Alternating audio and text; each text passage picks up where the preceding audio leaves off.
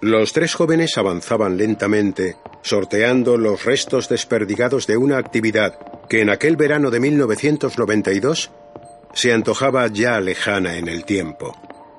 El polvo que levantaban al caminar provocaba que los rayos de sol que se colaban por los huecos de ladrillo dibujasen líneas luminosas a su paso. Es que nadie piensa ayudarme. Marta se dio la vuelta de inmediato y comprobó cómo la silla de ruedas en la que se desplazaba Luis se había quedado atascada entre dos de los tablones de madera del suelo. Ya salió el gruñón. Espera, exagerado, ya voy. Imagino que no hará falta avisar a la grúa. ¿Me estás tomando el pelo? Me gustaría verte a ti aquí sentada, esquivando toda esta porquería.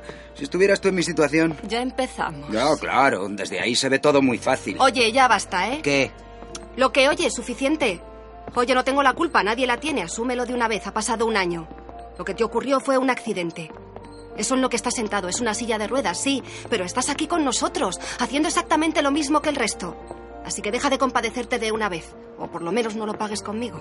No puedes reprocharme nada. Oye, lo siento, es que a veces esto me supera. Lo sé, tranquilo, no, no pasa nada. Vamos, ya estamos llegando.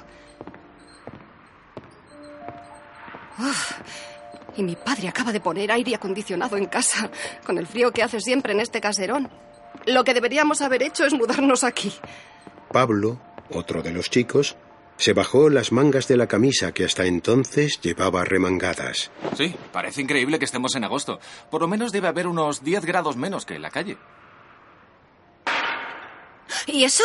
Ni idea. Parece alguna pieza metálica. Ha salido de aquel hueco. Esperad.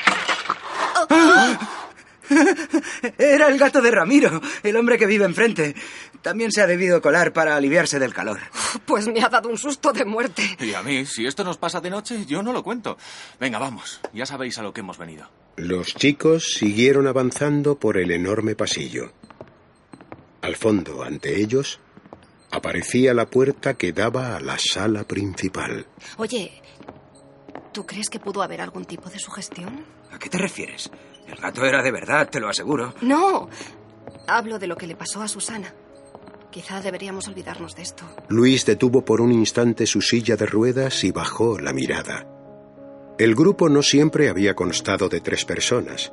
Hacía unos meses, Susana, una amiga de la infancia con la que habían compartido muchas tardes como aquella, había tenido un accidente en su casa, rompiéndose el cuello. El joven borró súbitamente la sonrisa de su cara, recordando por unos instantes el rostro de la chica. Susana se resbaló, eso es todo. Eso dijeron, pero desde que esa tal Laura le empezó a dar mensajes a través de la Ouija, estaba como obsesionada. Ya no parecía ella. Vamos, lo sabes tan bien como yo. Olvídalo. Nosotros somos los que tenemos el control de esto, ¿de acuerdo, chicos? ¿Quién tiene la grabadora? Yo. Está aquí, en mi mochila. Pues venga, no perdáis tiempo. Marta, ayúdame a girar para colocarme en la mesa y saca las velas. Y el tablero del cajón. En el último año, aquella reunión semanal se había convertido en una cita ineludible, representando una especie de adicción a lo desconocido. Aparentemente, la entidad que se manifestaba a través del desgastado tablero de plástico era siempre la misma. Decía llamarse Laura. Los jóvenes sabían perfectamente el camino a seguir, aunque esta vez querían dar un paso más en sus experimentos. ¿Ya está grabando? Sí, desde hace unos segundos. He visto hacer estas cosas en televisión. Puede que con un poco de suerte. A veces creo que estamos locos. Venga, vamos allá. Poned vuestros dedos en la moneda, como siempre. Los jóvenes obedecieron, repitiendo aquella suerte de ritual tan familiar para ellos. Todos conocían el procedimiento. Laura, queremos contactar contigo. ¿Estás ahí? La moneda que servía de improvisado máster no se movió ni un milímetro. Laura, si estás ahí, dinos algo. Ya, ya se mueve. Se está moviendo. Los dedos de los chicos, apoyados levemente en aquel trozo de metal, comenzaron a moverse con rapidez por el tablero. Hola. Laura, ¿eres tú? Sí. N. O. G. R. A B E La moneda se detuvo súbitamente. No. ¿Grabéis? Venga ya, ¿cómo lo sabe? No puede ser. Un escalofrío recorrió en aquel instante a todos los integrantes de la sesión. Lo que se deducía de aquellas dos palabras sobrepasaba los límites de la comprensión. Fuese lo que fuese, viniese de donde viniese, la fuerza que movía la moneda sabía que estaban experimentando con la grabadora. Era como si estuviese allí mismo, entre ellos, observándolos. Ya basta, yo lo dejo. ¿A dónde vas? ¿Es que no has leído? Esto ya no tiene gracia. Hace tiempo que dejó de tenerla. No quiero seguir, se acabó. Venga, no llevamos ni un minuto. Me da igual. Si queréis continuar allá vosotros, pero no contéis conmigo. Vale, tú ganas. Lo dejamos por hoy. No, no hablo solo de hoy. Yo no volveré a hacer esto. Pablo, para la grabadora y rebobina, anda. A ver si hemos cazado algo. Pablo obedeció. Tal y como había visto en la televisión, había llegado la hora de comprobar si la grabación había obtenido algún resultado. El botón de retroceso del viejo aparato le pareció más resistente que nunca. Al llegar al comienzo de la cinta, pulsó play. Allá va. Espero que Laura tenga una voz bonita. Laura, si estás ahí, dinos algo. Ya, ya se mueve. Se está moviendo. Hola. Eh, Laura.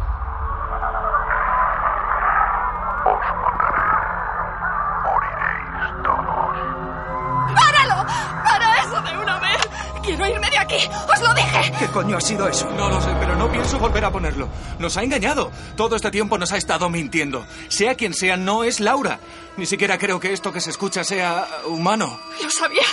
Sabía que Susana no había resbalado. ¡Esa cosa! Cálmate, Marta. Ven aquí, dame la mano y escúchame atentamente. Tenemos que acabar con esto de una vez por todas, parar esta locura y demostrarle que quien ríe el último ríe mejor.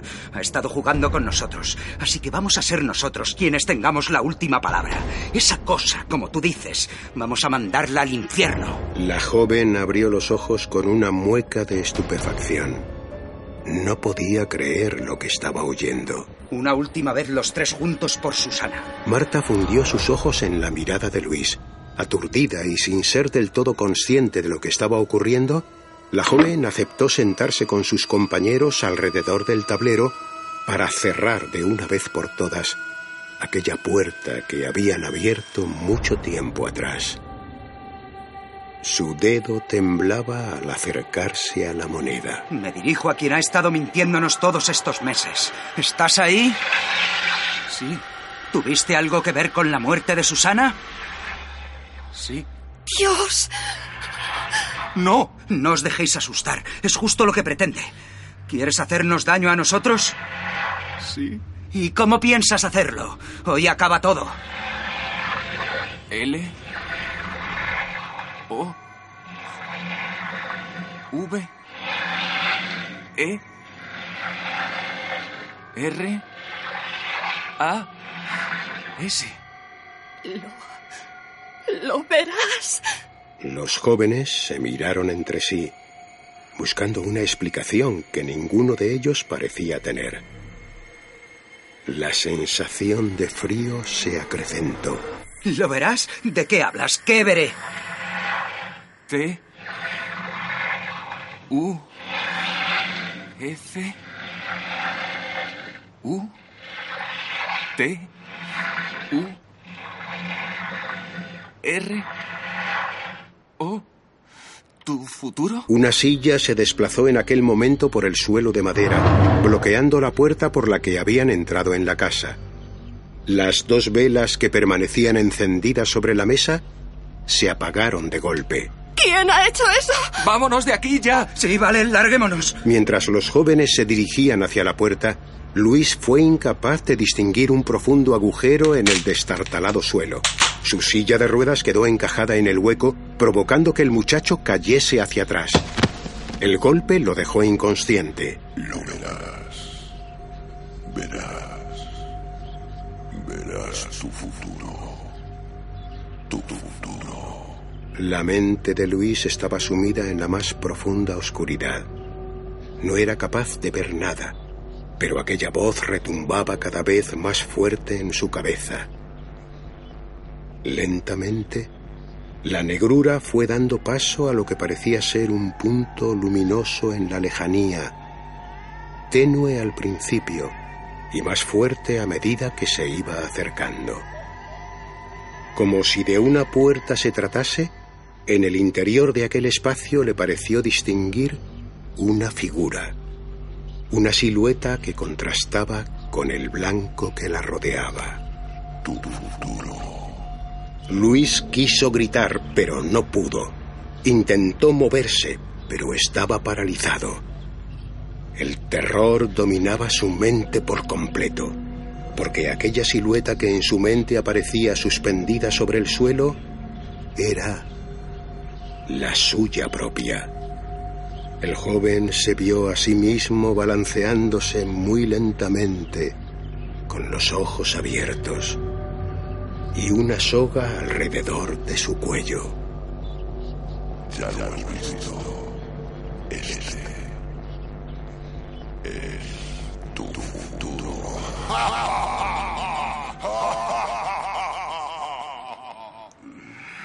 Ya vuelve en sí. Luis, ¿estás bien? ¿Puedes oírme? Mi cabeza. Salgamos de aquí. Hay que llevarlo al hospital ahora mismo. Ayúdame a cargarlo. Sí, espera. Vamos. Sin embargo, tengamos en cuenta algo. Una persona sola en su casa, con un ataque de miedo, con un ataque de terror pánico, puede llegar a morir. Es decir, que llevamos dentro una fuerza destructora cuya primera víctima somos nosotros. Y a veces hay inconscientes que matan. Por eso, queridos amigos de la medianoche, lo único importante, además del problema de Luis, es que aquí había tres personas unidas de la mano, cogidos fuertemente de la mano. Había una impresionante corriente de amistad. Y eso es lo que tiene que salvar a Luis de ese problema que tiene en este momento.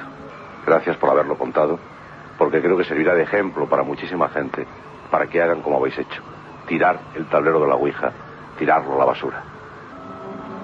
Nos vamos sonrientes, contentos y sin miedos, sin ningún miedo, porque estamos vivos y vamos viajando por el espacio en la nave más fabulosa que nadie inventó, que se llama la Tierra. Y en ella vamos surcando el espacio infinito. Y vivimos y morimos y nacemos y volvemos a nacer.